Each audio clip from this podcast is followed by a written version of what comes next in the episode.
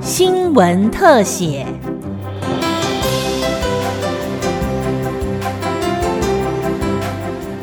各位听众朋友，您好，欢迎收听今天的新闻特写节目，我是吕明宗。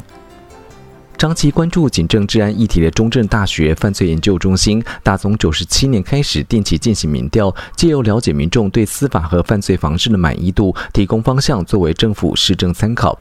最新民调显示，国人对整体治安满意度是五成一，感觉住家附近安全的满意度有八成八，对政府缉毒反诈骗的表现也有六成以上的肯定。中正大学犯防系教授许华福表示，受到个案的影响，整体满意度虽然略降，但民众对警察维护治安能力的肯定持续攀升，最近三年都超过八成，相当难得。那有关于这个台湾民众呢对住家和社区治安状况的一个观感哈，持正面的意见呢是八成八哈，那持负面的意见的话呢是十二八哈，大概是一成二，一成二左右。那如果以过去这一年来台湾民众对住家和社区治安满意度的一个趋势图来看的话呢，好，那曾经最高哦，在前年的时候呢，来到九成一，哦，那这个八成八哈，其实是呃，如果以先进民主国家来看的话呢，治安的满意度其实是名列前茅，好，那台湾民众对于警察。维护治安工作的一个满意度呢？哦，正面态度来到了八成二哈。那除负面的态度的话，大概是啊一成七。那我们以历年来台湾民众对警察维护治安工作满意度的一个一个调查的这样一个趋势呢？哦，那曾经来到八十九 percent 哦。那今年的话呢，来到八十二哦。但是呢，如果整体来看的话呢，能够哦民主国家哦一般的警察满意度大概都六成，应该是全世界我们应该是数一数二哦。对这个警察的满意度是相当的好哦。这次民众对整体治安满意度从去年近六成降为五成一。犯罪研究中心召集人杨世龙教授表示，这跟去年发生多起超商、帮派械斗等重大刑案有关。要提升整体治安维护，必须集结相关机关共同努力。能在社区还能够维持八成八，这个是不容易的，还比那个去年还高。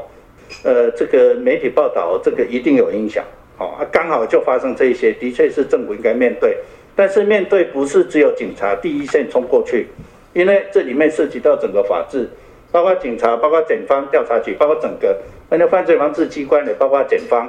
包括法院，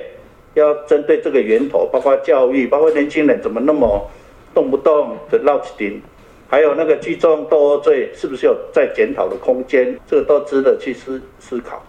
对于这项调查结果，警政署表示将因应当前犯罪趋势，持续精进各项维护治安作为，政策推行上更贴近民众需求，让国人安居生活。另外，这次的民调也再次针对国人对法官的信任度做了调查，结果显示信任度仍处于低档。哦，那民众对于法官可以公正、呃公平公正的审理和对刑事呃判决刑事案件的一个观感。持正面的态度大概三成哦，三成三。那负面的态度的话，大概来到将近了六成七左右的这个不满意啊。哦，那其实我们比去年做出来的调查报告呢，哈，也增加了六 percent 左右。去年大概只有二十六点七 percent 的一个满意度，好像民众对于法官的这个判决哈，还是持续在一个比较低的这样的一个满意度哈。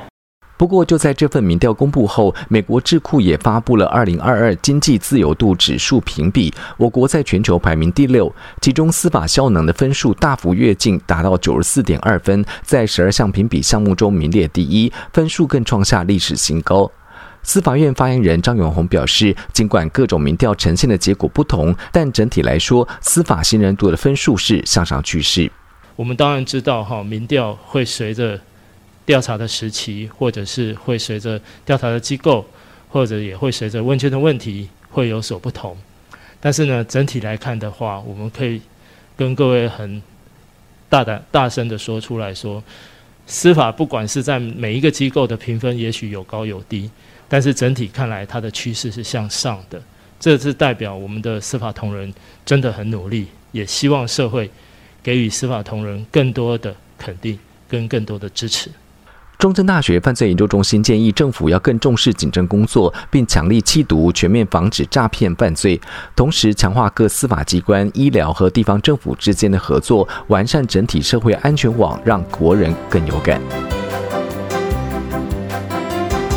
以上新闻特写由金广记者吕明宗采访制作，谢谢您的收听，再会。